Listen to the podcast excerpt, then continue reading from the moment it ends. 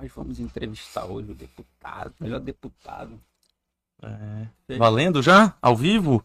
Eu Boa falei, noite. Eu que convidei o Carlinhos. Você vai, Eu deixar eu, convidei você vai deixar eu começar? Quem que te convidou, cara? Ah, Foi meu amigo, convidei. já tá ao vivo, Olha. você vai querer brigar Não, agora. apresente ele aí. Ele é meu eu primo, ele é convidei meu primo, é sobrenome. convidei o É. Meus amigos, boa noite a todos que estão nos vendo aí pelo YouTube. Hoje o grande prazer nosso aqui no Vitalidade. Vitalcast. Os dois. Trazer aqui um amigo, sempre, um amigo nosso aqui, né? O deputado Carlinhos Bessa. É um prazer muito grande tê-lo aqui conosco, né? Para bater, faz um papo- bate-papo descontraído hoje aqui. Um pouquinho aí sobre a política do Estado, um pouquinho sobre a sua biografia, né? Então, Sobre as necessidades do Estado. isso. Então, Carlinhos Bessa bem. hoje presente aqui no nosso Vitalcast. Poder emana no povo, Vital é isso também, né? Isso, Então, Exatamente o isso. nosso tema é esse aí. Agradeço aí a oportunidade que vocês estão nos dando hoje de poder estar fazendo esse podcast aqui, né? Bem distraído. Isso, Então, descontraído. Descontraído também, aqui distraído, descontraído. É importante a gente hoje ter essa oportunidade. Agradecer aí vocês pela, por essa oportunidade que a gente tem, Uhum. até mesmo de trocar ideias, que a gente Uhum. possa melhorar o Estado do Amazonas como representante do Estado. Legal, a gente que agradece a tua presença aí, presença aí, Carlinhos. Fazer. Eu vou te fazer a pergunta. Eu vou fazer a pergunta, pergunta, pra ele. tá. Hoje o Felipe fez um videozinho falando que eu não deixo ninguém falar. Acredita nisso, cara? Cara, com um Mas- amigo desse. É, então, é o Faustão da vida. É, ele é o Faustão, da é. vida. Ele falou pra mim, O falou, Neto. ele não Neto satisfeito em falar futebol aqui, ele fez um corte Foi e eu, é o é. mais visualizado desse corte. É, mais que o do. Pedrinho. É, mais que do Pedrinho. que Quem conseguia um cor- cortar o Faustão também ganhava, ganhava polêmica, né? É. Como é que pode, né, cara? E ele não, e o, e o Faustão ficou lá a vida Anos, inteira escutando a galera falar isso. Quanto mais o pessoal falava, mais ele interrompia. Característica. Característica. Virou, virou identidade dele. É, exatamente isso, exatamente. Carlinhos, diz pra gente aí o que, que é vital na sua vida. Vital na minha vida é fazer o bem às pessoas. Eu acredito que quando nós, seres humanos, conseguimos enxergar que a natureza ela nos ensina muita coisa, a gente consegue aprender a ser um ser humano de verdade. Um grande exemplo que o, o rio não bebe das suas próprias águas. As flores, quer dizer, os frutos, as árvores não comem do seu próprio fruto. Tudo que a natureza oferece, ela oferece para o homem. E nós, homens, da terra, nós temos que ter a consciência de fazer o bem pelas outras pessoas que mais precisam. Nem que seja dividir um pouco. Já faz, você já está fazendo alguma coisa. A humanidade sempre tem que estar melhor para o mundo futuro. Porque se a gente deixar isso se perder, infelizmente a gente não sabe o que, que vai chegar ao futuro. Uhum. Fazer algo bem. Refletindo Não, aqui, e né? eu tô tentando aqui também lembrar se alguém já tinha respondido isso. Tem um livro chamado As 16 Leis do Sucesso, de Napoleão Hill, que é a regra de ouro, que é a 16ª lei, é isso aí que você falou. Essa é a regra de ouro. É exatamente isso. Eu acredito que o ser humano, quando ele consegue enxergar algo desse tipo, eu acho que o mundo consegue melhorar muito mais. Depois dessa pandemia, a gente achava que muitas pessoas iam ser transformadas, né? Mas infelizmente essa pandemia não conseguiu nos ensinar, não conseguiu ensinar a humanidade, na realidade, a se transformar em pessoas melhores. E deixou algumas pessoas até mais egoístas, né? Com medo. de- Exatamente isso. Exatamente isso. pandemia? Sim. Vocês tocou papel higiênico?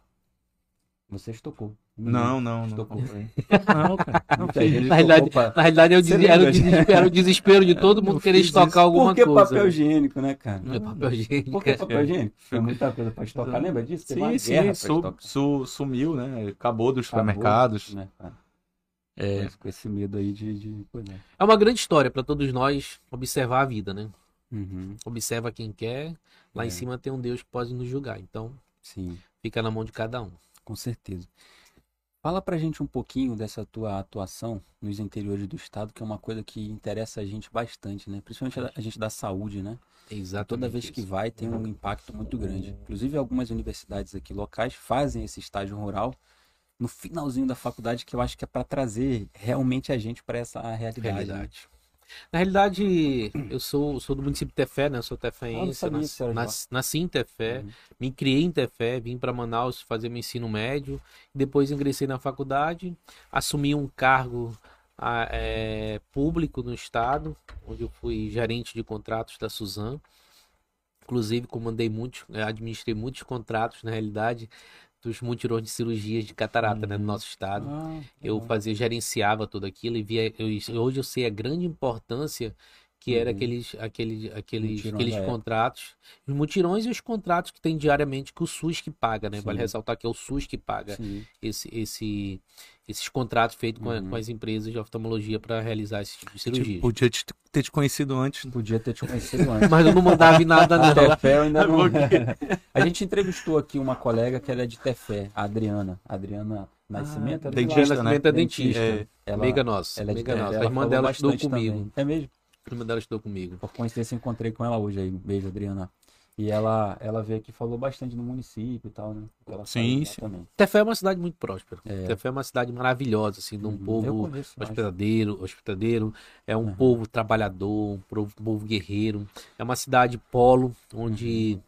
recebe é, é, é, todas as demandas reprimidas ali do município de Alvarã, de Uarinim, de Maranhão, Fantibu, Japurá, Juruá, na questão de saúde Uhum. e na questão de comércio também, porque Tefé é o que faz a distribuição do comércio para todas aquelas regiões. tá no Então Tefé, Tefé tá bem no no centro. centro do Na estado, verdade, né? Tefé Perto faz parte de um triângulo Uhum. um triângulo que se a gente for procurar entender esse triângulo aqui do estado é, é a área mais importante do estado do Amazonas porque ele in- interligam interligam vários municípios até a capital de Manaus então ali é um, é um, é um município muito importante Um município triângulo polo de, de cidades? Quais isso de cidade polos Tefé. Tefé, Coari, Coari e não tô lembrado da outra eu Tabatinga fu- mais pra lá, né? Não, é no mesmo Tabatinga rumo é no- não ta, ta, ta- Tabatinga é, É o extremo, né? extremo. é o extremo é o extremo, é o extremo. oeste. É o extremo oeste. Então, eu vim do interior, conheço a realidade do interior, depois assumi uma. eh, fui advogado no município de Tefé, já fui procurador do município de Alvarães, do município de Uarinim também. Depois, meu irmão se elegeu prefeito de Tefé e eu assumi uma missão de ser representante do município aqui em Manaus, lá na área da saúde, nada a ver jurídica. Fui cuidar da casa de apoio, onde recebia, eh, onde recebia todos os Na casa doentes de que, apoio Madrid. De, de? Tefé. Madre Teresa Calcutá, exatamente isso. E a gente recebia todas essas demandas eh, do município, onde a gente levava paciente, buscava paciente, marcava exame, marcava cirurgia. estar falando bobagem, mas é um centro de, de... Não. apoio à tuberculose. Não, não, não, não, É, não. o- É é Madre- a casa de apoio de Tefé. Do município de Do Tefé. município de Do município de Todos os Tefé. municípios É têm uma porque casa de apoio em Manaus. né? Nem todos, infelizmente. É, mas assim, uma boa maioria, né? Parintins tem, A Maués gente tem. recebia, né, muito paciente Sim. casas de apoio. Eu tô tentando linkar com alguma outra doença que era, que, que era bem prevalente, mas...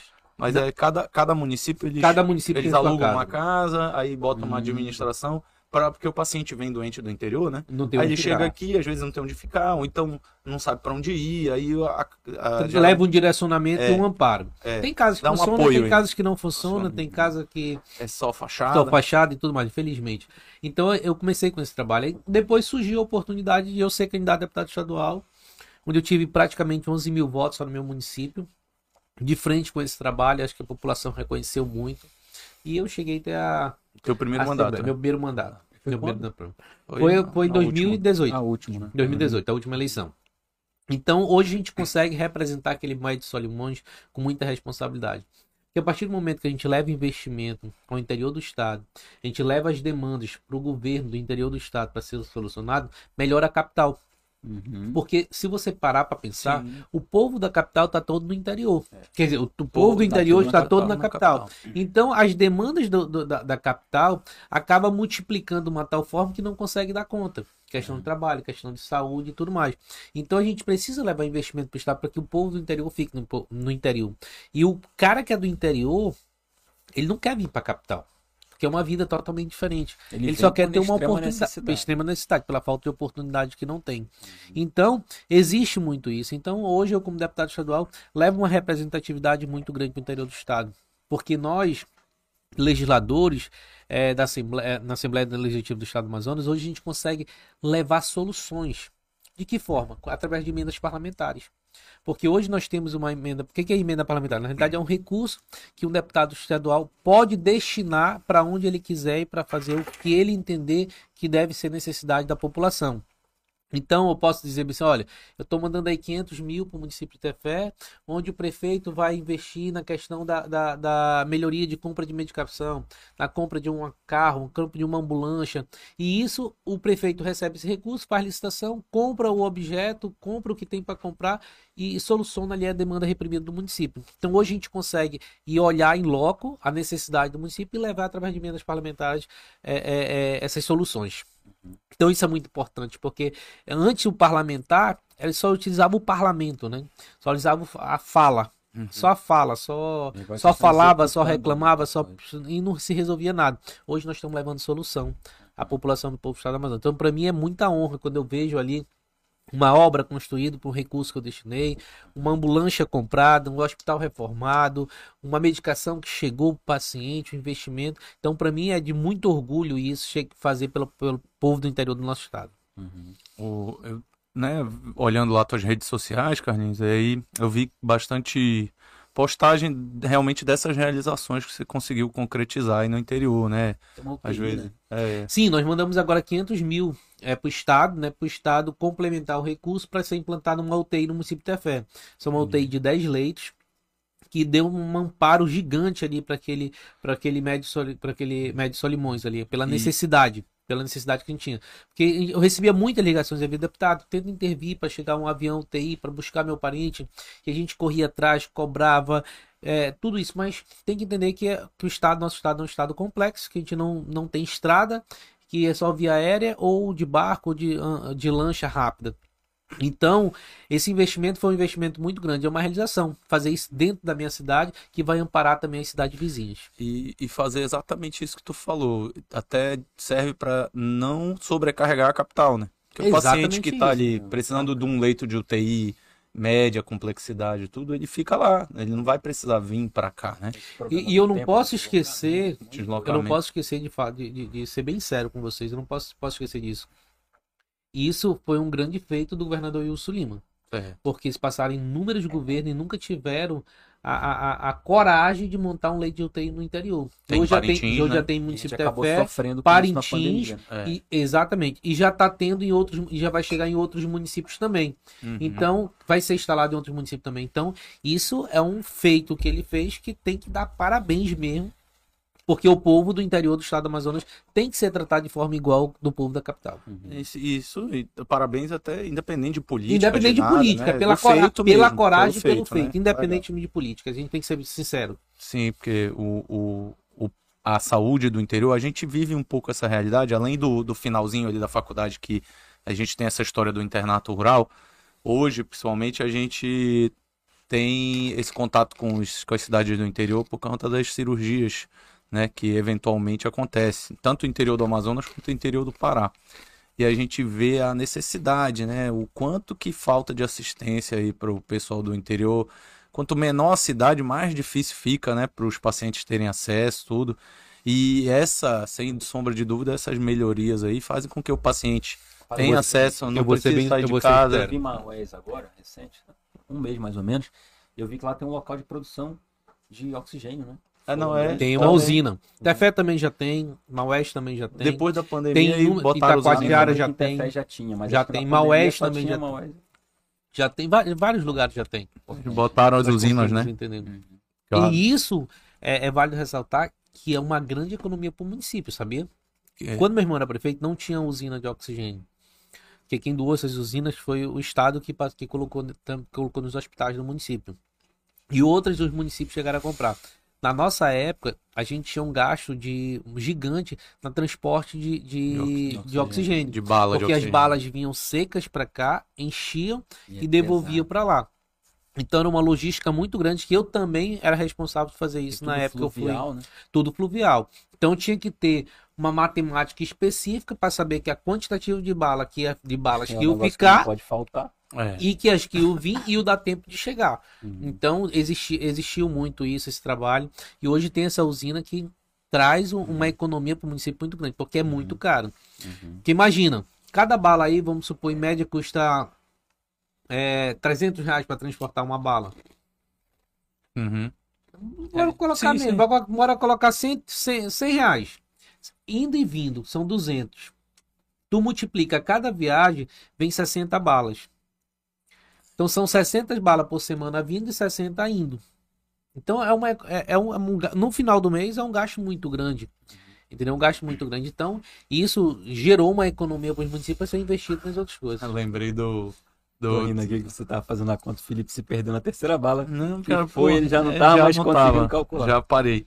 Então, a gente tava falando da, da pandemia, né? Que em vez de, às vezes, teve pessoas que, que passaram a se aproveitar da situação, né, cara? Eu lembrei dos caras. Não, no geral, caras em todo tudo. inventando. Na realidade, em tudo. Na Lembrei realidade, em do, tudo. do cara o lá ser humano é. Na realidade, em tudo, fazendo é bala de oxigênio, vendendo bala fake.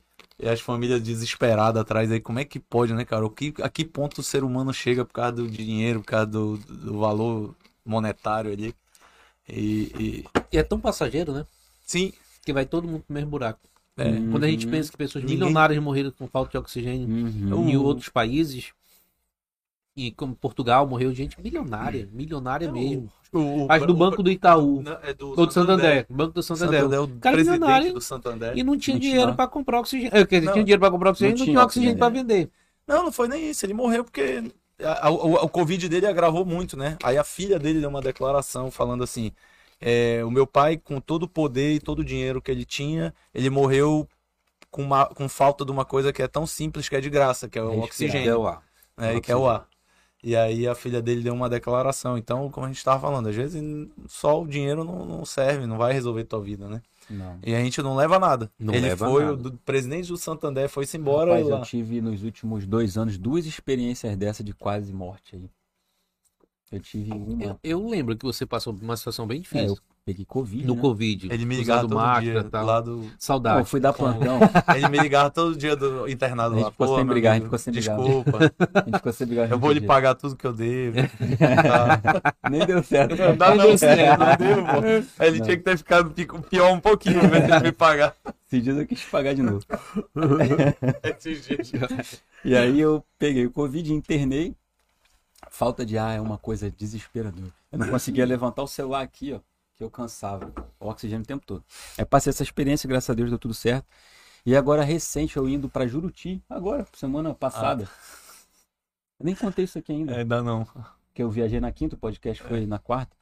Eu indo, cara, pra, pra Juruti, eu ia fazer umas cirurgias lá, peguei aí pego um voo pra Santarém, e no outro dia de manhã pego um, um papatangozinho pra poder ir pra Juruti. 20 minutos de voo. Aí eu tava achando estranho, tava quente, não tinha ar condicionado, um silêncio, não tinha barulho de turbina. Aí o piloto abre a fonia e fala, inclusive tava a, a turma do pagode todinho do Wendel Pinheiro no, no Caramba. avião, para eles iam fazer um show lá em Santarém. Aí o piloto abriu a fonia e falou assim: Estamos com cheiro de queimado a bordo Vamos na cabine voltar. e vão voltar para Manaus. E fechou a fonia, né? E mudo. Mudo ele. Todo mundo. Eu fui o primeiro a começar a perguntar, mas por quê? Cheiro de onde? Eu não tô sentindo cheiro, não. E o pessoal começou a se dar uma desesperadinha assim no voo. Mas aí ficou aquele silêncio. E aí depois, graças a Deus, deu, pousou tudo certo. Avi- Voltamos pra Manaus. Avião é sempre tenso, né?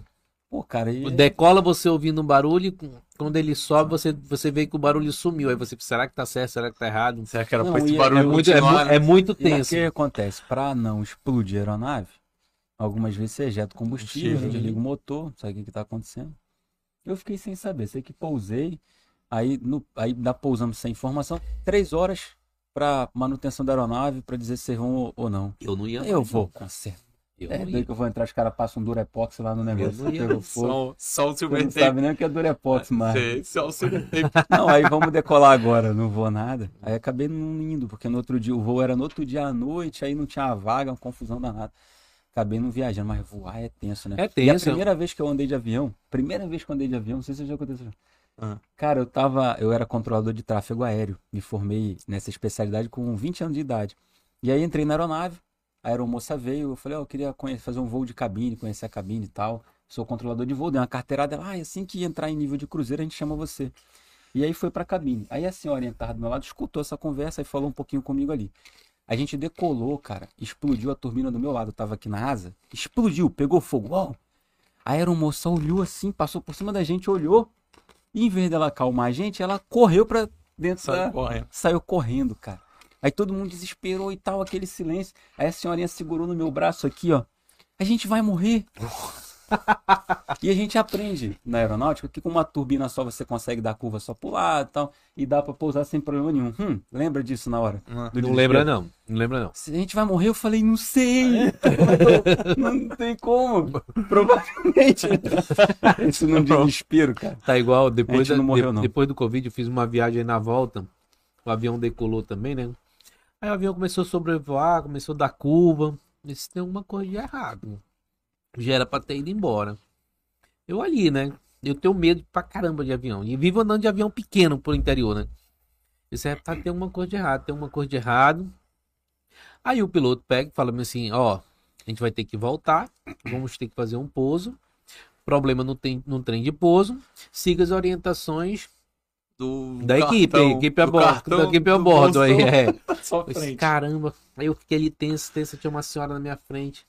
Ela olhou e disse, é meu filho, a gente não morreu de Covid, mas nós vamos morrer da queda do avião agora. Eu disse, Puta, A senhora é eu otimista. falei, né? pelo amor de Deus, não me diga, né, não fale um negócio desse não, que a gente acabou de sair, vamos, vai dar certo. Mas graças a Deus deu tudo certo.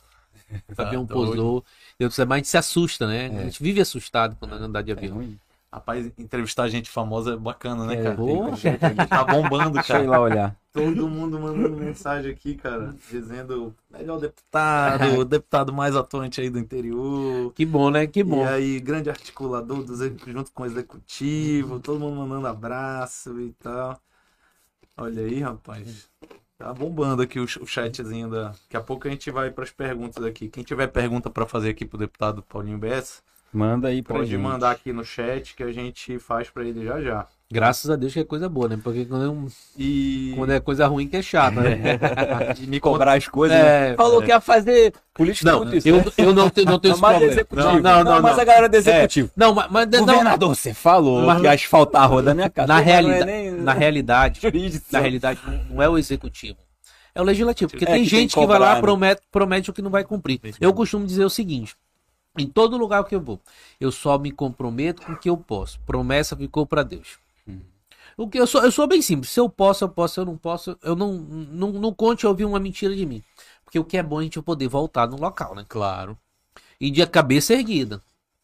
E a minha mãe nos ensinou assim. Minha mãe é muito rígida nas coisas dela, assim, daquela que compra parcelado em 10 vezes e paga na terceira, Uhum. todas as parcelas. Uhum. Então, ela, mas ela nos ensinou a gente ser honesto nas nossas palavras, no que a gente tem que fazer, no como a gente tem que fazer, porque ela é a primeira a dar puxão da Sua mãe orelha. tinha que criar o Felipe, cara. Fala pra ele fazer um estágio. Cara, lá. você vai lá Pelo em amor casa. de Deus, o cara tá me devendo. Se for lá em casa, minha mãe vai reclamar com você. cara. Não vai deixar mais você almoçar Sua lá em casa. mãe me ama. Você tá dizendo aqui que Sua ela mãe não me ama mais do que você. É. que ama você. É, continue. Mas, mas assim, é, então a gente, como político, ou você tem uma palavra firme Uhum. e você cumpre com o que você se comprometeu, ou você vai ser humilhado onde você for. Hoje, para ser político, E não o tá fácil, cobra. não. com a Não internet, tá. a internet, Ei, isso aqui é uma Deus, arma. Celular é uma arma hoje. É. Celular é uma arma. O Então você tem que cobra. saber o que você vai falar. Uhum. Você vai fazer- saber o que você vai se comprometer, que você vai fazer. Porque tem gente, por exemplo, ah, eu vou prometer asfaltar a rua. Eu não sou, de- eu não sou governador e nem sou prefeito. Como eu vou me comprometer com algo desse tipo? Uhum. Eu não vou mentir. Aí eu costumo falar pro povo também, tipo, Aí você é, pode mas dizer assim, não, eu cobrei lá o governador. é É exatamente. Eu falei pra ele. Só que É, o- é é o que eu faço. Eu mando requerimento, eu mando Só requerimento que não prefeitura, eu mando requerimento pro governador e mando pra eles lá ver que eu tô fazendo meu trabalho de cobrança. Agora tem gente, não, não, eu vou mandar asfaltar, eu vou É. mandar fazer. E todos nós pagamos a culpa por esse. Então não Entendi. pode fazer isso. Carlos, como é que funcionam essas verbas parlamentares? Essas emendas. Essas emendas Hoje, parlamentares? É, emendas que são verbas. emendas- as emendas parlamentares é assim. Cada deputado hoje, hoje tem a emenda de bancada e a emenda individual. Nós temos aí aproximadamente entre 14 milhões de emenda. Antigamente, quando eu entrei, eram 5. Graças a Deus chegou a 14 hoje. Anualmente. Pra você usar Em em, novembro, esfera. Não, em- anualmente, final do ano, nós temos que mandar é, é, um, é, destinar para onde a gente quer que seja destinado esses 14 milhões. A única regra que tem é que na emenda individual, 50% você tem que gastar na saúde. Ah, Entendeu? 50% você obrigatoriamente escolher algo da saúde. Hum. Aí você pode mandar para as instituições, você pode mandar para a prefeitura, você pode mandar para a ONG para fazer esse trabalho. Ou mandar para o próprio estado para dizer, olha, eu preciso mandar 500 mil lá para a Fundação Secom. Eles vão transferir o dinheiro para a Fundação Secom, a Fundação Secom vai, vai gastar no que a gente está pedindo para ser gasto. Uhum. É assim que funciona. Então, cada deputado tem mais ou menos de emenda aí, uns 13, 14 milhões de emenda por ano que você vai escolher onde você quer fazer o investimento. Claro, o deputado não pega no dinheiro. Uhum, no, o, o, o, o, dinheiro não está lá na Assembleia. O dinheiro está no cofre do Estado. A gente só vai dizer, governador, eu preciso que você invista lá. Aí vai apresentar um projeto é. básico, vai apresentar um plano de trabalho para poder ter execução do, do, do, do, do, do valor lá que foi destinado. Uhum. Aí essa prestação de conta é via tri... é tribunal, tribunal de, contas. de, contas. É tribunal de contas. Se é a prefeitura com tribunal de contas ou o estado com tribunal de contas. Ou as entidades também que podem receber as emendas parlamentares também uhum. pode fazer também essa a prestação de conta para o TCE. Você trabalhou no fundo também? No fundo de promoção estadual. Foi lá que eu trabalhei, fui gerente de conta. Na realidade, eu entrei como estagiário, virei gerente, ia virar diretor e eu falei, não, vou embora para minha cidade mesmo, vou exercer minha profissão. Uhum. Aí de lá fiquei, passei um tempo lá, depois vim para cá. Uhum. Fundo a FEAM? Não, não, fundo de promoção fundo. Na realidade, é, era. Ah, era... tipo fomento. É tipo, é mais ou menos a mesma não, coisa. Na, na realidade, é o Fundo Estadual, Estadual de, Saúde. De saúde ah, era, tá. Fundo era, Estadual de Saúde. Que era a SES antigamente, SES, né? Antigamente é. era SES. Uhum. Não, ainda é SES. Não é SES? Secret... Agora mudou o nome da secretaria toda. Ah. A nomenclatura. Mas antes é o Fundo Estadual de Saúde era chamado SES. Uhum. Lá funcionava todas as verbas que vinham do governo federal. Eles administravam lá a verba que vinha do governo federal para os investimentos. Entendi. E Carlinhos, as projeções aí para o futuro agora aí? Tu vem de Bom, novo a estadual, vai tentar Bom, se reeleger? Eu sou pré-candidato a, a, deputado estadual, né? Uhum. Vou, ter, vou, vou cumprir minha missão. Eu acredito que a gente tem condições de voltar. A gente trabalhou muito, muito. Eu tenho orgulho de falar isso. Eu trabalhei muito. Eu consegui, consegui cumprir 90, 95% dos meus compromissos com, com o povo que acreditou em mim. Os 5% é porque não, não dá tempo de se cumprir tudo. Eu tenho até o final do ano para cumprir ainda. Então ainda tem um tempo para se cumprir a, a, os compromissos que, que eu, eu, fiz diante dos municípios, que da população que acreditou em mim. Então, estou é, saindo, sou pré-candidato a deputado estadual hoje. Mês que vem todo mundo vai estar tá aí fazendo suas filha, é, é, fazendo suas convenções, uhum. a partir do momento são candidatos a deputado estadual uhum. e vou a, em busca disso. Eu acredito que eu, que eu sou um bom representante ao povo do estado do Amazonas. Tenho ainda muitos sonhos a realizar, como estou falando, um sonho meu ter colocado UTI no município de Tefé. Então a gente tem outros lugares para fazer trabalhos, como Alvarães. Alvarães nós distribuímos lá é, seis ambulâncias que dá apoio à população ribeirinho. É, no município eu, de Arim. Eu, eu, peguei uma ambulância dessa aí. Pegou uma ambulância? muito legal, é verdade. É. E isso foi, foi emenda minha. Sei que ele tá falando. E foi emenda minha. E lá. olha, olha então, isso, que ele tá falando é verdade. As outras não, também não são mentira. As outras não são mentira. As outras estão No município de, de, de Uarini também, nós compramos lá. É, eu acho que foram oito ou foram doze que foram comprados, porque foi, foi é, motores de menor potência. Então foi uma, uma quantitativa maior. E esse ano a gente tá, já destinou mais dinheiro para se comprar, para ser distribuído para toda aquela região ali, que as pessoas dependem muito. Cara, eu ia te falar isso. É um, são coisas que pra gente é um negócio tão básico numa gestão qualquer. Imagina se fosse privado isso. Você pensa, pô, mas tem que ter uma lancha aqui. É. Vai pessoa tal. É. E às vezes não funciona tão bem assim é. no estado por causa de vários motivos. Exato. Na, realidade, na realidade o nosso, nosso estado ele já é atípico. É. Ele já é tratado gente... diferenciado. Ele já é tratado diferenciado no Brasil todo. É. Porque ninguém tem noção do que é o nosso estado. Ninguém tem noção do nosso estado. E a gente, e a gente, o pior de tudo, sabe o que é? É que nós somos discriminados. Discriminados? Discriminados. Sim. Por quê? Porque hoje nós somos o, o, o, estado que mais mantém floresta em pé. E isso faz o nosso povo passar fome. Por quê? Porque as políticas públicas voltadas para o Amazonas, ela tem que ser voltada tipo como a Zona Franca. Hum, São incentivos desse jeito. Porque é o seguinte, os outros estados de, de, acabaram tudo. tudo, desmataram tudo e a gente paga o preço por todos os outros estados. Porque hoje o minério, hoje o, a, a floresta, hoje. água, né? É própria água. Pro, a, a, na, na, realidade, é a natureza. A natureza oferece muita riqueza. E, e, e nós mantemos isso. E para a gente manter isso, a gente precisamos ter uma política pública muito maior do que existe hoje. Porque o nosso povo que paga as consequências disso. Uhum. Viver lá num ribeirinho é muito difícil. Já foi. Eu Muito. não sei se você já foi. É, já- As questões ribeirinhas. A, a minha mas mãe, a vida minha deles mãe é já de Maués. Ah, eu trabalhei em É. Barreirinha. Trabalhei, trabalhei, recém-formado. a minha- Aí em Barreirinha dava assistência a algumas outras comunidades ali perto. Parintins também trabalhei como médico ainda clínico geral.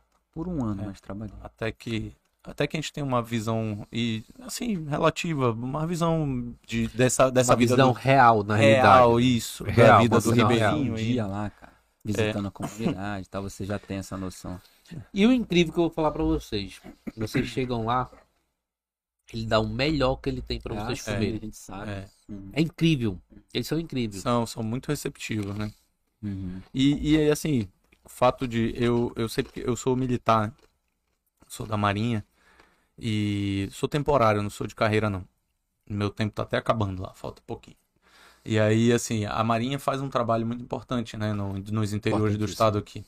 E aí, uma vez conversando lá, o pessoal questionando, às vezes, a, a real resolutibilidade que, que, essa, que esses os barcos de saúde da Marinha Assim, porque, por, por exemplo, chega lá, aí o cara tem uma lombalgia e tal, o ortopedista atende e fala assim: ah, você precisa fazer fisioterapia. Como é que o cara vai fazer uma fisioterapia na ribeira, né? Ou então eu, se eu for num atendimento lá, que a gente é oftalmo, né? Oftalmologista, eu também sou, Alex, você já sabia também. É, ah, ó, você precisa aqui usar esse óculos multifocal. O cara não tem onde fazer, né? Então, às vezes, você vai e não consegue resolver muito a vida daquela pessoa. Mas aí tinha um, um comandante lá, já bem velha guarda lá, e aí ele falou assim: Não, doutor, mas você tem que entender que você leva esperança para esse povo, né? Então, só o fato daquele navio da Marinha, ou de alguma ação social, né, que fazem na Ribeira aí, cara, aquele pessoal se sente assim amparado, se sente, né, você tá leva uma esperança para aquelas pessoas, entendeu? Por isso que eles te recebem da melhor forma possível, né? Então eu fiquei muito ligado nisso. Aí tu até desvia um pouco o pensamento, porque eu ficava nessa ideia, pô, mas eu vou passar o óculos pro cara, o cara vai fazer isso Vai fazer aonde? um, aonde? O que, que ele vai fazer com a receita? Tá aqui, olha. O Exatamente doutor veio aqui ano passado, passou a receita aqui para mim, a receitinha tá aqui, né? Ele não tem onde fazer, né? Não tem onde fazer a receita, né? Então, assim, é essa situação, só que aí o cara me deu uma outra visão disso, né?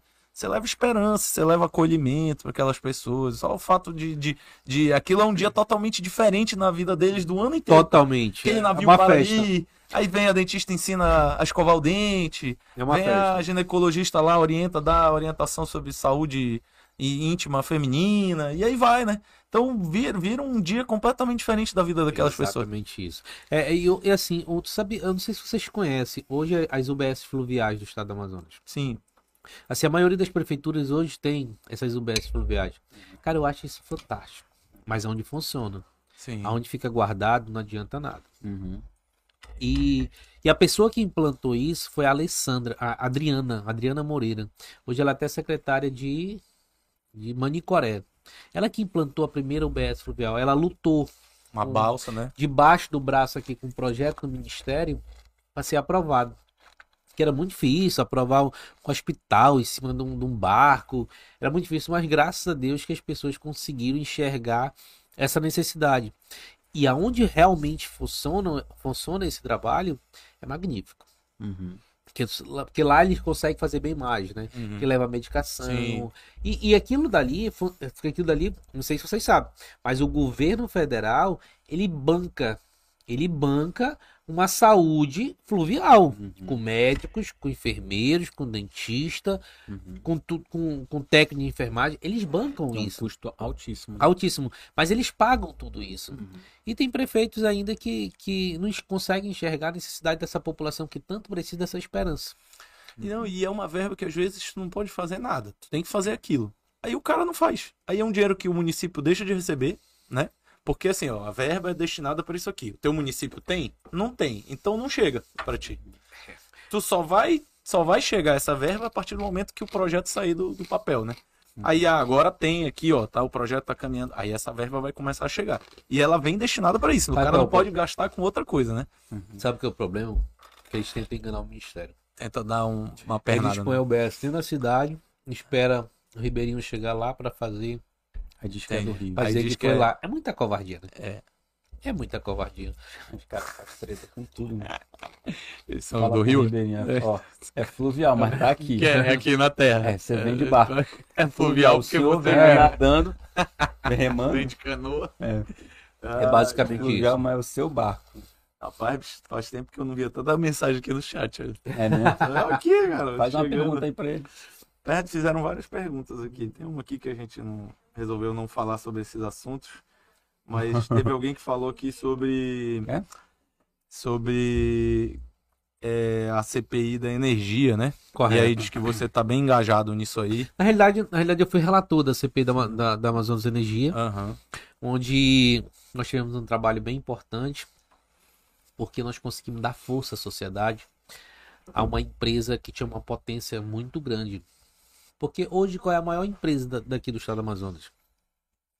Que tem maior número de consumidores? É a Amazonas Amazonas Energia, Energia. que todo mundo tem um contador na sua casa. Então a população era muito, era muito acuada pela Amazonas Energia. Nós conseguimos levar é, é- é a força para essas pessoas para dizer, "Você aí na minha casa tu não faz isso. Então, com a CPI, a gente conseguiu é, é, fazer vários projetos de leis que dá segurança à nossa população. Uhum. É porque realmente, né? Tipo, a Energia- mudança desses contadores novos, que não é para se fazer. Aí agora já derrubaram a lei. Tem que entrar com uma liminar, conseguiram uma liminar. E, e isso daí é ruim para a população, que a população espera em dias melhores.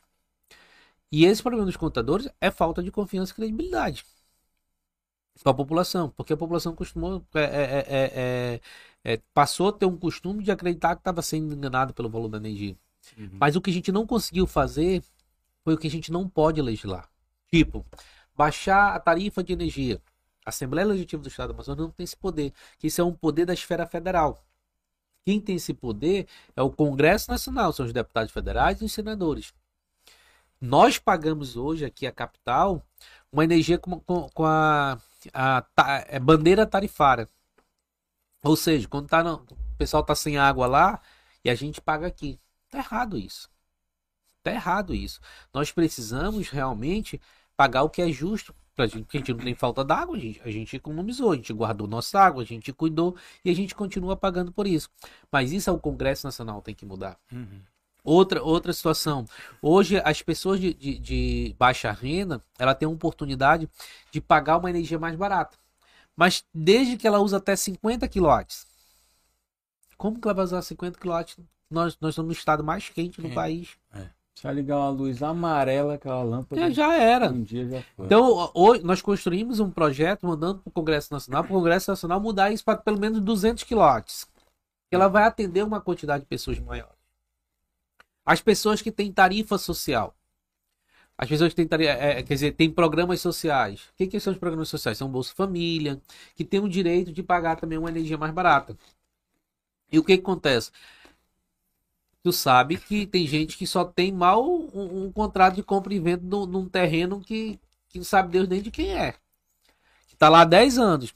Mas a empresa exige que tenha o título definitivo e não sei o que. Cara, eu não queria ajudar a população. Dificulta a E não burocracia. queria ajudar ela mesmo. Porque não tem pessoas que melhor pagador do que as pessoas humildes. O rico, eles são péssimos a pagar. Mas as pessoas humildes, é o que elas mais gostam de fazer é hon- honrar seu nome. Sim. Então, Porque quando- elas quando você- dão valor para que elas dizem a única coisa que eu é tenho o é, meu, meu eu nome. tenho meu nome. Vergonha. E quando você paga, põe uma tarifa de energia cara para ela pagar, ela não vai conseguir pagar. Não é porque ela não quer. Que ela não tem. Depois da pandemia, o mundo, e principalmente o Brasil, paga um preço muito alto às pessoas desempregadas, sem oportunidade, sem o que comer. Cara, hoje eu olhei um negócio pra mim que cortou meu coração. Aí eu fui lá e disse assim: manda o endereço pra mim que eu não vou me identificar, não quero me identificar. Consegue, eu pedi para um amigo conseguir para ele lá fazer o que tem que fazer, porque eu não quero me identificar com a pessoa que estou fazendo. Porque corta o coração da gente quando a gente vê uma criança, quando Conta a gente vê. aconteceu. Na verdade, é uma criança de fato. 8 anos que ele estava indo para a escola com uma caixinha daquela de sorvete da, da Que Bom que a gente compra ali, indo para a escola com a intenção de pegar a merenda escolar para trazer para casa dele, para os outros comerem. Então ele só estava indo para a escola todo dia para pegar comida, pegar aquele lanche que estava sendo distribuído para ele trazer para os outros da casa dele comer. Cara, uma história dessa é chocante, entendeu? É. é chocante. E assim, eu como ser humano, eu não deixo isso passar em branco porque eu tenho um filho dentro de casa. E eu ensino meu filho igual como minha mãe me ensinou. Come o que tem. Ah, não gosto, vai comer. Vai comer o que tem. Porque lá é um grande exemplo que, não, que lá eles estão. Não tem nada. Ele falou que não tem nada para comer. Não tem nada. Eles não aguentam mais dormir com tanta fome. Isso é dolorido. Quando a gente olha pro filho da gente com oito, na né? mesma idade, com fome. É um, é um choro que não se cala. É um choro que não se cala. Então, eu pedi para um amigo meu me ajudar. Falei, vai lá, vai lá, pede, lá, faz né? lá. Eu te, te dou aqui, tu vai lá, entrega no teu nome, jamais no meu e tudo mais. Fazer pelas pessoas. A gente procura amigos da gente pra gente ajudar aquelas pessoas, porque é importante. É isso que eu tô falando. Nós temos que transformar em pessoas melhores. Uhum. Lá eu volto. Eu sou ser humano antes de ser deputado Carlinhos. Eu sou um cara do coração magnífico antes de ser deputado Carlinhos. Uhum. Porque política, para mim, Heitor, é passageiro. Uhum. É passageiro. Eu não quero me eternizar dentro da política. Eu acho que a gente tem o nosso tempo de contribuição. A gente tem que contribuir, abrir espaço para as novas mentes participarem. Então, eu vejo isso que política, para mim, é, é um, um tempo determinado. Eu não quero passar 30 anos, 40 anos na política. Eu quero, eu quero é poder fazer e deixar um legado com a política. Mas o, o Carlinhos em si, lá do interior, da história de vida dele, porque todos nós temos uma história de vida, né? Às vezes a gente olha vocês aí com paletó, com, com carro bom, todo mundo, mas ninguém sabe a história de ninguém. É. Não, não, não, ninguém não conta. Nesse assunto aí, por favor. Ninguém conta. Não, o Alex vai passar duas horas aqui contando a história. Ninguém só, conta. Só primeiro, só até os 10 anos de idade.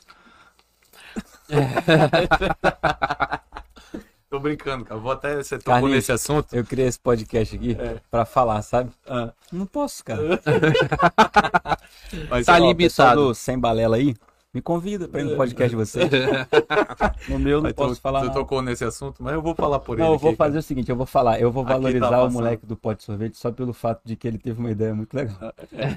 Também, é, né? Ele arrumou um pote de sorvete. Pra, trazer, trazer na térmica. É. Mas, essa, mas essa história cara, do é, é aqui, eu já ouvi histórias é, igual a essa há muito tempo. Você falou aí de histórias de vida, né? O Alex ele tá brincando, é porque eu, ele sabe que eu acho a história, a história da vida dele muito bacana.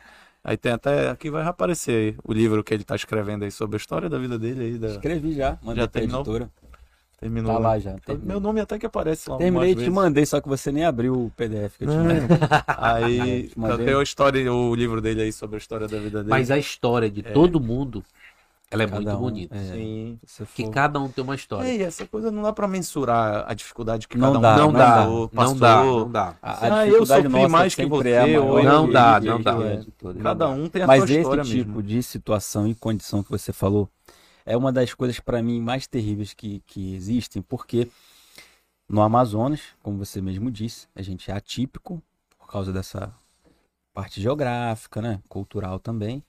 Ainda tem muita gente passando essa dificuldade, né?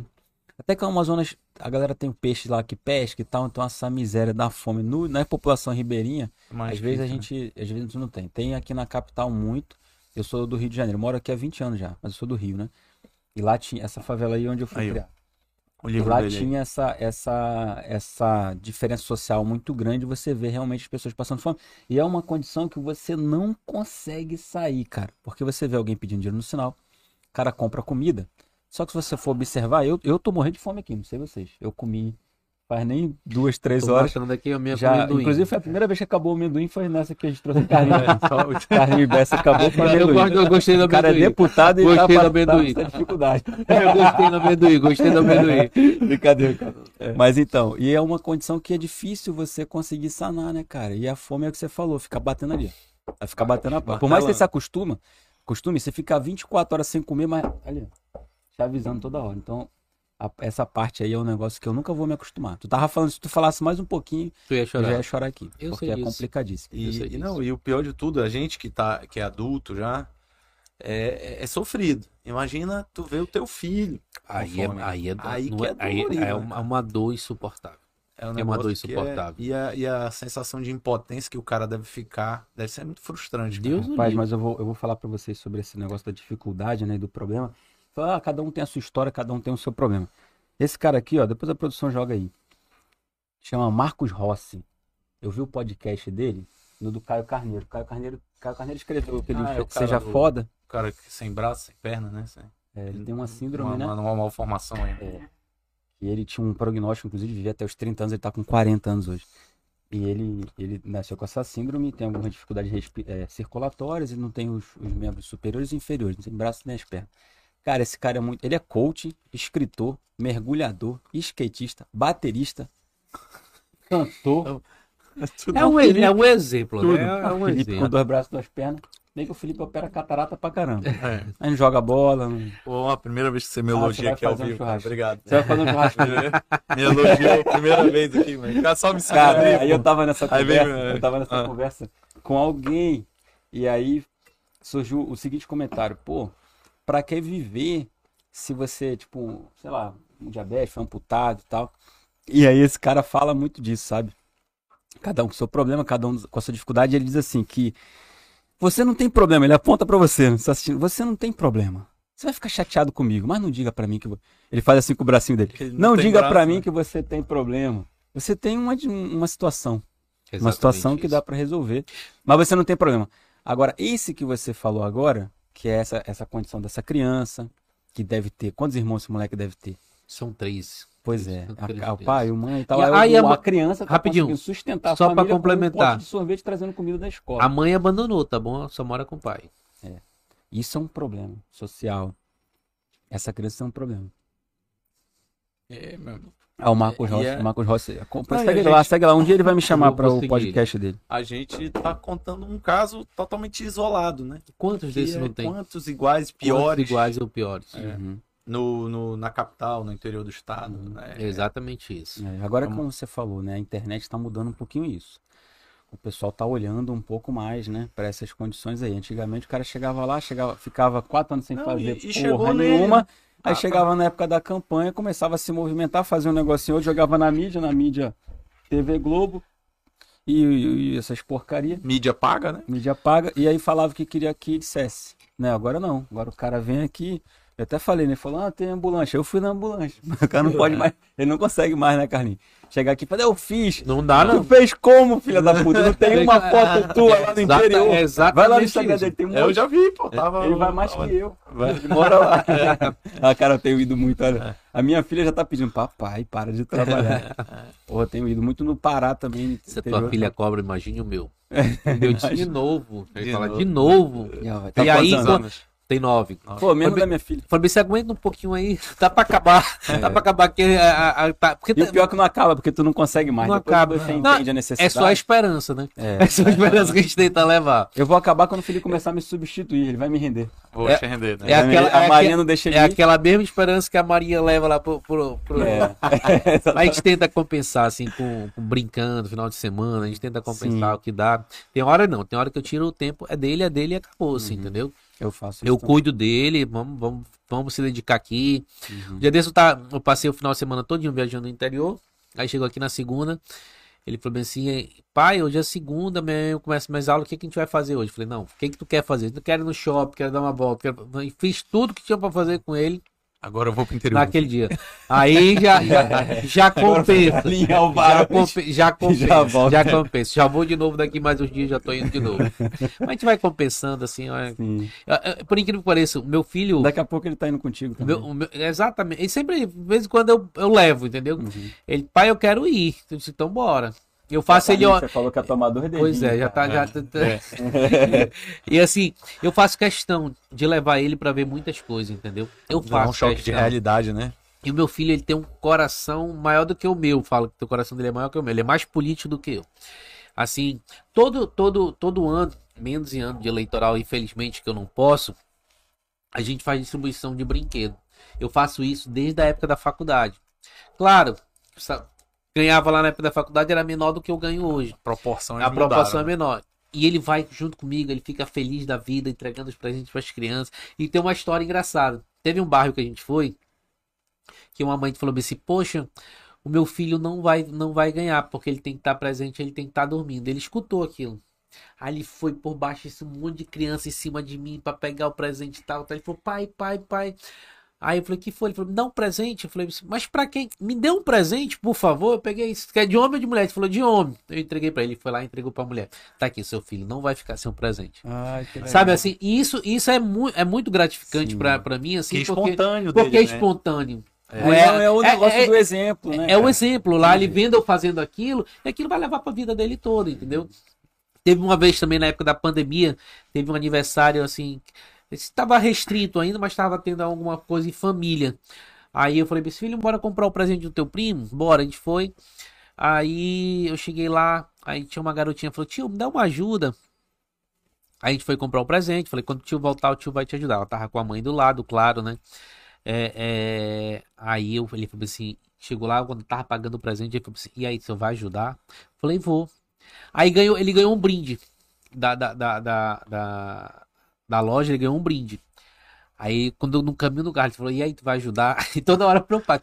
Vou ver, vou pensar, tá? Eu fiquei enchendo o saco dele, né? Aí ele entrou dentro do carro, se eu vai ajudar ou não vai ajudar? Eu falei, não, pai vai ajudar, mas o pai vai ajudar a mãe dela, porque não, ela é criança, não pode estar pedindo, não pode incentivar tudo. Tá, mas eu reservei esse presente aqui pra dar pra ela. Abriu o pó do carro, foi lá entregar. Então é muito bacana, assim. O Legal. filho, o filho, ele consegue ver o exemplo do pai. Uhum. Porque ele sabe que eu sou assim. Uhum. Ele sabe que eu sou assim. ele. É, não dá. ele, é- ele, a, a, ele tava fazendo terapia, né? A terapeuta falou assim: olha, ele segue o que tu faz, ele vai te seguir. Tu tá lascado. Tem que tomar cuidado. E rígido. Ele é bem, bem. Só tem ele. Só tenho ele, só tenho ele. Tá, vale por sim. vale por sim. Eu de eu hoje disse em a professora dele me ligou e falou assim: pai, eu não sei não, mas esse daqui é mais político do que o senhor. Ele quer fazer campanha aqui dentro da escola. Fazer discurso. Meu Tá Deus do céu. Meu Deus do céu. Sobe na cadeira e faz discurso. Ele é, ele é uma graça. Pessoal aqui falando aqui, Carlinho no chat, falando, agradecendo aqui pela emenda para os pescadores de Manaquiri. Sim, te mandou É. lá pra comprar uma lancha pô, pra dar força lá pro, pros dois pescadores. Estão dando uma lancha de potência, que às vezes sofre acidente, Uhum. é preciso de, de amparos lá pra fazer o trabalho junto a- aos ribeirinhos, pra fazer recadastramento e tudo mais. Uhum. Então isso foi um, Uhum. uma da ajuda também que a gente deu. uma curiosidade aqui, aí tu pode confirmar se é verdade ou não, né? É, o programa da CNH Social é teu, é? O, a- Na realidade, projeto? na realidade, Foi, um, foi um, alguém aqui no chat que botou. Eu pensei nisso porque eu lembrei do passado. Porque no passado acontecia isso. E na época eu procurei o, o, o doutor Rodrigo, o Rodrigo Sá, nosso primo aqui. Uhum. Que eu sou Sá, ele é Sá, meu Rodrigo também é Sá, que é delegado, que Sim. ele era, ele era, Ele era o diretor ele do era o Detran, diretor né? do Detran. Então eu fui discutir essa ideia com ele. Ele falou: Não, Carlinhos, eu tô com essa ideia, só precisa da tua força também. Pra gente dar força nisso, me ajudar a articular dentro da Assembleia e junto com o governador pra gente conseguir o recurso e fazer. Então eu fui um dos articuladores junto ali Ah, com ele e tá. com o governador para que isso acontecesse. CNH Social, né? Inclusive eu tenho um requerimento meu que dei entrada na época pedindo para se fazer CNH, porque é muito importante a CNH social, principalmente no interior, que todos os mototáxis que vocês pegam lá, quando Não vocês tem, chegam lá, não tem. tem CNH. Tem uns que não sabem nem dirigir E ainda. os que tem, compra. Entendeu? Não tem isso. É. Não tem não. Não, tem onde comprar. É, meu amigo. Cara, fala com um projeto de lei seu aí que você tenha um grande impacto, que você tenha. Você sabe aquela coisa que a gente faz, a gente fala, caraca, além da UTI que você já falou. Na verdade, a gente tem inúmeros projetos de aham. leis, assim. Um, um, um voltado para a mulher, por exemplo. Hoje, as mulheres têm amparo é, na questão de quando ela perde o filho, ela não tinha um acompanhamento. E hoje é uma lei minha que exige que ela tenha um acompanhamento psicológico pelo Estado, fornecido pelo Estado. Que massa. Que às vezes elas ficam desamparadas totalmente. É. E hoje, com a pandemia, as pessoas estão precisando mais de ajuda do que nunca. Principalmente pessoas é, capacitadas que possam é, fazer uma terapia aquelas pessoas. Via, via Chrysler. Chrysler, né? Como é que chama? É o. Na, na- na realidade, o, o- o governo o governo está o governo tá É. implantando agora esse projeto. Uma lei que foi aprovada Esse acompanhamento ficar- específico. e com esse certeza tipo acredito que vai entrar dentro das maternidades. Hum. Nós temos também é, é, Isso aqui, uma lei voltada para os idosos, questão de, de ter seus direitos garantidos, como transporte do, dos ônibus é, é intermunicipal, porque municipal a gente não pode legislar. Então é intermunicipais, é, que tem o direito de parada no meio do caminho, que antes não tinha. É, e hoje tem. Nós temos inúmeros projetos de lei que a gente conseguiu aprovar dentro da Assembleia de muita importância. Uhum. É, é, é nós, ano, pass ano passado, eu consegui articular dentro da Assembleia para a gente aprovar o FTI. O que, que é o FTI? FTI é um fundo, é, é, fundo de promoção. FTI, fundo. Tranche. Peraí, fundo. Para que, que serve? Na realidade, é, é, um, é um fundo para investimento do interior. Ah, tá. Produção? É fundo, não. é, é o T, só esqueci do T. FT, cara. Não, pois é. Ah, tá. Ali ele vai dizer que. Ah, você tá chamando a produção. É a produção. É que ele falou ST. Fundo de Turismo falou. do Interior, fundo lembrei. Produção. Fundo do Turismo. Fundo do Pô, turismo isso é legal. Mas é um fundo que foi criado que é para investimentos em todas as áreas. Hum. Questão de segurança. É, infraestrutura é, para a é cidade. É uma infraestrutura para o interior do estado. E nós conseguimos. E não tinha saúde. E todos os governos passados pegavam esse, esse, esse recurso, gastavam na capital e deixavam seu interior sem. E ano passado nós, eu consegui articular dentro da Assembleia uma aprovação de, um, de uma emenda, uma emenda dentro de um projeto do governo, onde nós levamos 15% desse valor desse fundo para ser dividido entre todos os municípios para investimento na saúde. Então foram mais de 160 milhões de reais investidos no ano passado no interior do estado. Caraca. Foi muito investimento. Investimento gigantesco. Uhum. Então eu fui o autor desse, desse projeto, entendeu? Então é algo que eu fico muito feliz de uhum. ter realizado. É, eu vou te falar que eu fui, eu, eu, visitei, eu cheguei a conhecer muitos interiores há 10 anos atrás. Você se formou em 2010, né, direito? 2009. 9. Eu formei mais ou menos por aí. E aí, nessa época, eu fui muito a alguns interiores. E aí eu vi a estrutura. E agora eu tô voltando, depois de 10 anos aí, 11 anos mais ou menos. E mudou muita coisa. E em vários interiores que eu vou, eu falo, cara, mas eu fui em um agora, que a estrutura de fisioterapia que os caras tinham lá, eu falei, vou ficar aqui, vou ajeitar meu ombro. Não, muito boa, entendeu? Eu fui a outra... piscina aquecida. Umas coisas muito legais. Muito e, legais. e, riqueza de profissionais também, que era uma Exatamente coisa que. Mas isso a UEA mudou, sabia? É. Tem alguns amigos meus de turma, inclusive o Crane, que é cirurgião geral, tá lá. Meu amigo. o Crane é minha turma, minha turma Meu de amigo. faculdade, pô. Meu amigo. Tu é doido, o Crane ele fez a residência, acho que ele foi para lá e não voltou mais. Tu conhece o Dr. Erlis? Conheço todos. Meu primo. É mesmo? É meu primo. Ah, é meu primo sim. também. Eu, eu fui até fé aí. Não, conheço uma galera. Assim, também tem um projeto de lei muito bacana, falando em fisioterapia, a gente obriga todas as redes particulares e públicas manter um fisioterapeuta 24 horas dentro do, do da UTI. Da, unidade. Aí da eu UTI. ia te perguntar sobre a UTI. Que antes não tinha. Que uma coisa é o cara conseguir a ver para estruturar a UTI, mas hum. e depois? Mas o Estado, o Estado dá todos os Legal. funcionários do, do, do, do, do Isso da é UTI. Muito importante. Né? O Estado dá todos. Legal. Porque o município também não tem como marcar. Não tem como. Hum, Muita não tem como marcar. Muita grana. Não dá mesmo. Falar aí do nosso nossos patrocinadores e parceiros aí, Alex? Por favor, fica à vontade. Ó, fazer um merchanzinho aqui, meu amigo deputado Carlinhos Bessa. A gente tem alguns patrocinadores aí que é o Barolo Restaurante. Já foi lá já, Carlinhos, no Barolo? Pai, sabia que nunca fui. Você Mentira. Nunca Barolo, Mas vou lá. Olha, você vai lá, procure o, o gerente lá, o Marcelo. É. Marcelão, nosso amigo, né? Sim, peça um drink vitalidade. É, Vamos lá. Me, um meia, meia dose. Não invente de dirigir. De... é. De vitalidade não tem muito. Tira a vitalidade do cara todinho. Drink vitalidade. E a gente tem o, a ótica de niche, que tá dando uma força grande pra gente também. Sou cliente. Então, tem vários. vários Sou cliente. Acabei de comprar uma por lá. É mesmo? É. é. Eles são super solícitos e trabalho tranquilo também. Falcone, Falcone suplementos. suplementos. Carne malha aí, ó. Malho. Olha aí. Bora comprar na lá. força do ódio, mas, mas eu malho. Porque às ah. vezes eu tenho que malhar do, é, 11 é, horas da noite, depende do horário que dá. Tem, tem semana que não dá pra malhar nada. Então... Falcone suplemento aí E o rei do mate. Parceira. Vou acordar às 6 horas da manhã. vai fazer um sorteio aí, não sei quando vai ser, semana que vem. Sorteio, produção?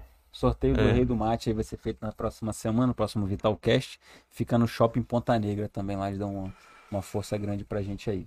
E, tem cara, mais alguma perguntinha tem, aí? Tem, tem. Na verdade, tem um assunto aí que perguntaram no chat aqui.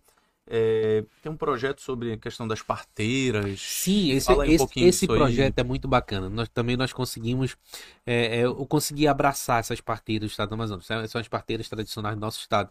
São aquelas pessoas que vivem lá no interior Que salvam tudo. que salvam tudo.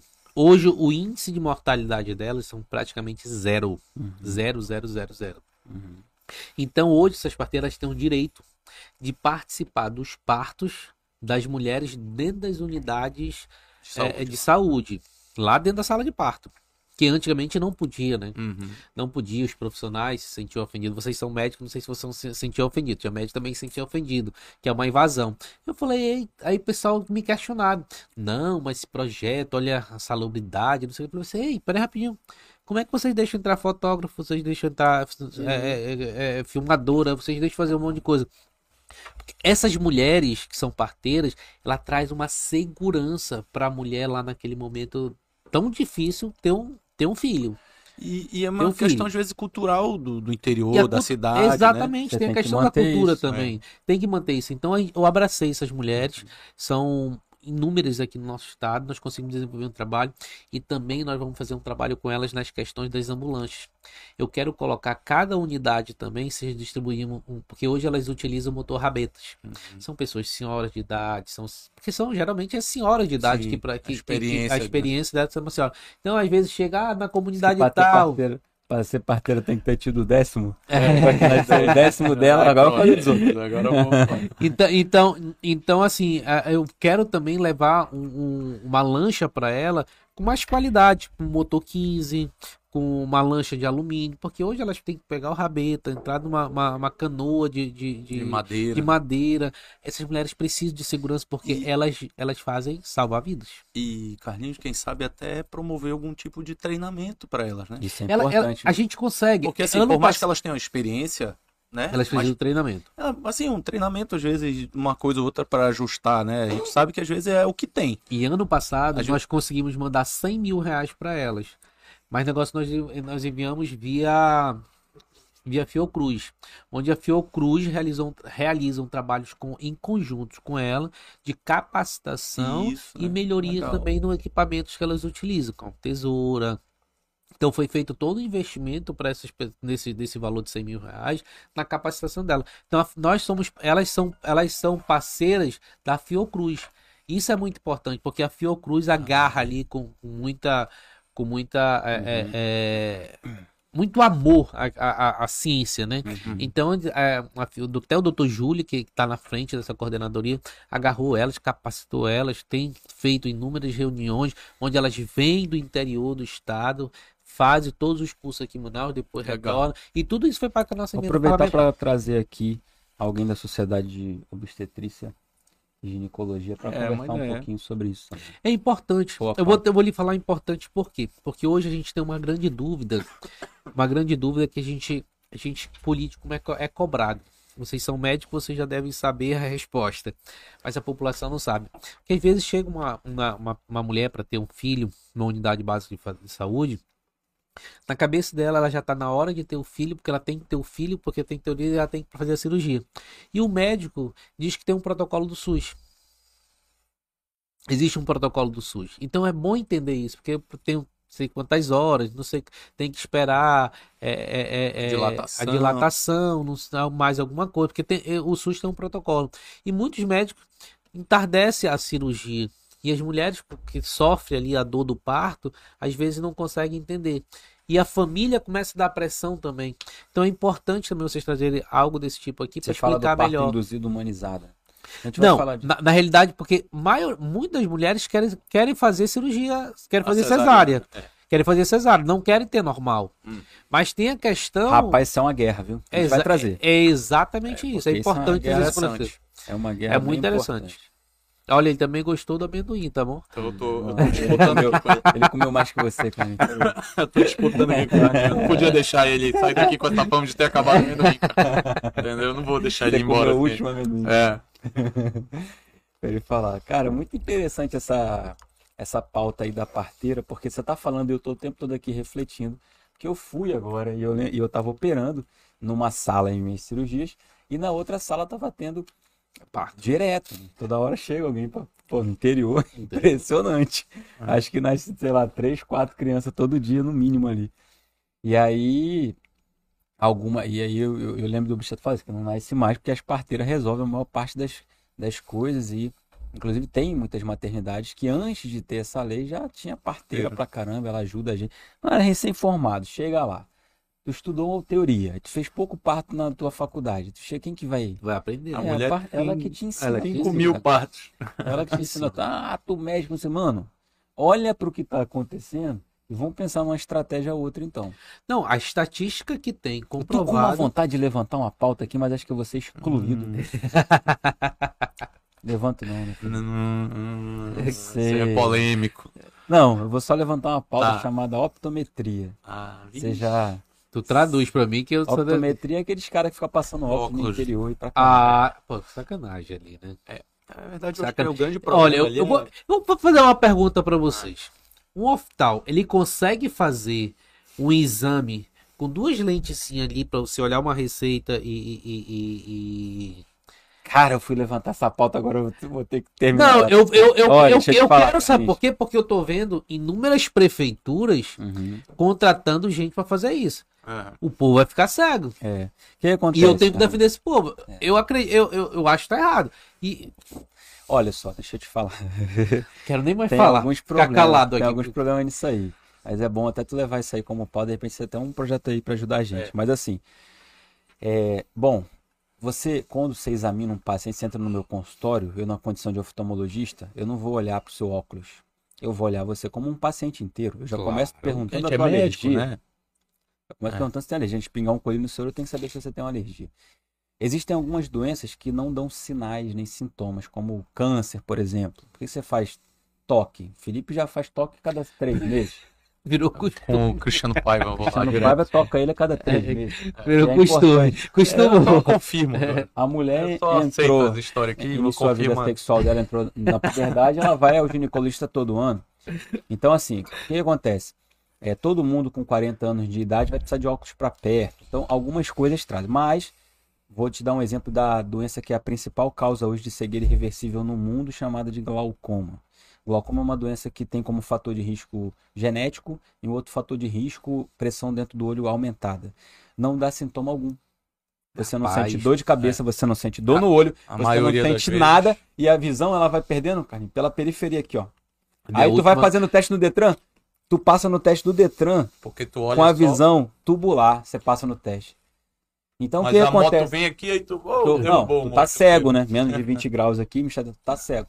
Então o que acontece? É a principal causa de cegueira porque ela é insidiosa, ou seja, ela não te avisa, assim como o câncer não vai te avisar. E quando você percebe o câncer, no caso, Verdade. como exemplo, você está com metástase e o glaucoma você já está cego quando você me procura. Então, se você pega uma pessoa que não está capacitada para, porque as, não existe especialização, não tem essa profissão regulamentada, tal, bonitinha e tal.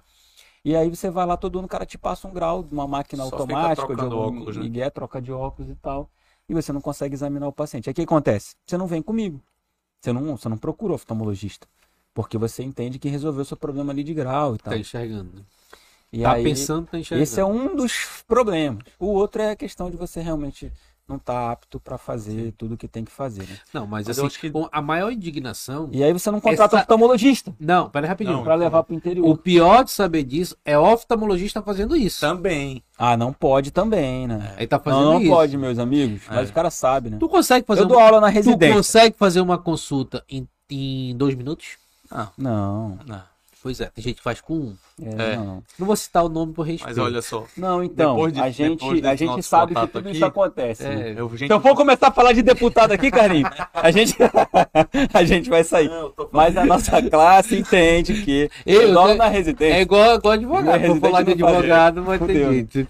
Mas gente tem existe. que- Agora o problema é que se você leva, e se você extrema isso para uma classe, né? Tipo, todo. Vamos fazer assim, TFE, só vamos contratar é, gente para passar óculos, né? Num, num, cole- num contrato médico, que é um ato médico, né? Hoje no Brasil. Uhum. Prescrição de óculos é um ato médico. Eu tô querendo me convidar pra ir pra Tefep. Pra poder resolver essa. Sai lá, pô. A Marinha não Ó. deixa você Não ir. deixa, a gente dá um jeito. Pô, eu queria tomar vinho, cara. Carlinhos Bessa. Pô, eu tomei todo, eu tomei todo. todo, Eu né? tomei, eu tomei meia Vou tomar taça. dois dedinhos. Mas foi, tu foi colocando, eu não vou fazer desfeita. Eu não vou fazer a desfeita. Ô, meu amigo. Você quer Cara, prazer. Manda um coisa? recado aí. Fala alguma coisa aí, tu vai vir. Não, só quero eh, agradecer aí a oportunidade. É Uhum. uma, uma oportunidade muito legal aqui. O que vocês estão Uhum. falando é muito. O, o, o Foi podcast. leve, né? O negócio é É leve, né? perfeito. É Uhum. perfeito. O podcast de vocês é, nos ensina muito. Eu venho, Ah, venho acompanhando alguns, até republiquei outros, né? É, verdade. Tá, Ele só me convidou para republiquei, tá bom? Olha aí, legal. Brincadeira, brincadeira. Assim, é, é- então é muito importante a gente ver esse, essa- esse bate-papo que a gente tem de maneira sem tá nada planejado, Uhum. sem estar aqui, a gente consegue levar a nossa experiência de vida para as outras pessoas, né? Porque aqui a gente solta as brincadeiras, e solta as coisas sérias, e as pessoas que estão lá fora nos assistindo conseguem tirar uma avaliação das coisas boas e das coisas ruins. Uhum. Isso é muito importante. Porque todo, todo, tudo que a gente puder avaliar nos outros e trazer pra gente como correção do que tá errado e do que for bom trazer pra gente seguir o que tá certo, nos ensina a ser ser humanos melhores, ser profissionais melhores, Uhum. ser é, qualquer coisa melhor do que você já é. Uhum. Então, a partir do momento que você consegue ver isso, é muito importante. Então, hoje os podcasts são, são muito importantes. Uhum. Porque é uma maneira descontraída, todo Uhum. mundo rindo. As pessoas gostam de assistir. Uhum. Quando é muito aquele focado, aquele negócio sério, Acabando pessoas- aquele negócio pessoas- antigamente de boa, Boa noite. noite. Boa noite. É exatamente isso. O Felipe tava assim no Aí começo. ele tava assim no começo. Pô, né, no início eu tava meio travado, agora não. Agora já... Boa noite. Mas faz, faz parte, assim, no começo também a política. Fácil. todas as quintas-feiras. Agora tá mais tranquilo. Cara, a gente é que agradece a sua presença aqui de verdade. Você falou aí que eu só, eu só te convidei, depois você repostou, mas eu já tinha convidado antes. É brincadeira. Você falando dos Na, caras. na que- verdade, eu conheci ele porque minha mãe era paciente dele. Ah, é? É, minha mãe foi ó. paciente dele. É. E Rapaz, aí a gente às queria- vezes falando há um tempo, já tinha feito o convite, mas a vida desses caras Além é de corrida. agradecer, é, eu acho que foi o recorde hoje do, do chat É. aqui. O chat Pô, bombou demais aqui. demais. cara. Coisa boa. Então, Muita então você gente chamado nas próximas vezes. Já fica aqui o próximo convite aqui, assessoria de comunicação, É. só para deixar pronto. Mas, Legal. mas traz mais amendoim. Sim, né? Amendoim e vinho, cara. Sempre Mas uma a gente fica muito grato aí, feliz pela presença, tá, cara? Ter aceitado o convite, ter vindo aqui Uhum. falar um pouco aí da tua biografia, das políticas, um pouco, descontraiu também, falar desses assuntos aí de uma realidade do interior do Amazonas, né? Uhum. Agradecer aí pela sua tema- equipe também, que tá aí presente. Esse tema tem sido cada vez mais importante para a sociedade, né? O Brasil tá, tá vivendo um novo momento agora. Exatamente isso. Deixando. A gente tinha aquela mania, eu lembro que meu pai falava muito: "É, eu odeio voto em branco, não quero saber. É, eu não quero saber, votar em branco. Agora não, a gente tem que entender que são pessoas, que as pessoas realmente se importam, que, né? E tem que trazer mais pessoas aí como Porque, né, você para nossa assim, política. Na política a gente tem que escolher alguém, né? Sim. Porque quando você não escolhe ninguém, você tá deixando as pessoas escolher por você. por você. verdade. É isso daí. Isso aí já, já começa por aí. E né? conhece por aí. E, e, e aproveitar aqui a última oportunidadezinha aqui, dizer que eu quero colocar meu mandato à disposição de vocês, vocês são médicos capacitados, que a gente tiver de projetos de lei, que vocês entenderem que é importante para o Estado do Amazonas, para o povo do interior. Nós estamos colocando nosso mandato à disposição também para somar nisso, porque eu tenho certeza que vocês são dois profissionais, puta profissionais aqui que operam, faz as pessoas enxergarem, né? Porque Graças não tem coisa mais difícil Obrigado, que Carlinhos. faz as pessoas enxergarem isso pra gente. Hashtag, hashtag projeto mais oftalmologistas no interior. Concordo Pronto. plenamente. Eu sou um cara que brigo todo dia na tribuna pra gente voltar a ter os mutirões de cirurgia no interior. Já chega desculpa de pandemia, Uhum. vamos voltar, vamos voltar que a gente precisa, a população precisa, tem muita gente cega aí Uhum. que tem a oportunidade de voltar a enxergar. Então eu tô falando isso porque eu via a felicidade do meu pai quando ele fez a cirurgia dele de catarata. Ele tava sem enxergar, fez cirurgia de catarata, cara, ele ficou muito feliz. Uhum. Depois de um mês morreu. Mas ele voltou a Ficou enxergar e a feliz, gente né, viu cara? aquela felicidade dele ali Caramba, naquele momento, caramba. entendeu? Sem Então é muito importante isso. Eu lembro disso, eu fico cobrando, eu cobro muito secretário de saúde, cobro muito secretário do interior, porque tem que voltar. Uhum. Porque eu lembro que na minha época eram inúmeras, inúmeras Campanha, né? cirurgias. É não que só existia. cirurgia, Carlinhos. Essa parte que eu falei agora Do da- do atendimento glaucoma, por também. exemplo, do atendimento, né? Falta bastante. Às vezes a gente vai fazer o mutirão de cirurgia, eu dou mais diagnóstico de outros problemas ali que o paciente tem que tratar Do cronicamente. que o mutirão. É, a gente opera, a gente dá Eu só fiquei preocupado porque na minha última consulta fa- falaram que eu tô com perigo de estar com glaucoma. Já comecei a ficar. Fiquei... me, Fernandinha, me, me, sen- liga me- pra ele aí, marca- agenda consulta lá, com o doutor Felipe Mota. Me, me, me, se- me senti já voltando cego pra casa. Mas, Não é gente, também assim, não. agradecer a todo mundo aí que ficou no online, né, assistindo. Uhum. É um prazer aqui mais uma vez. O nosso deputado Carlinhos Bessa, né? Agradecer nossos patrocinadores de novo, Falcone, Rei do Mate, Restaurante Barulho e Ótica Diniz. Agradecer aqui, doutor Alex, meu parceiro. Médico oftalmologista. Você doutor falou Felipe dessa também. vez. Sou doutor Felipe Mota, sou médico oftalmologista e o deputado Carlinhos Bessa. Meu amigo, obrigado. Muito obrigado, muito obrigado pela oportunidade. Obrigado, vitalidade, fui brindar sem vinho. Sem, sem vinho. vinho. Uma vez quebraram a taça aqui, né? É. Quebrar a taça é sorte. Né?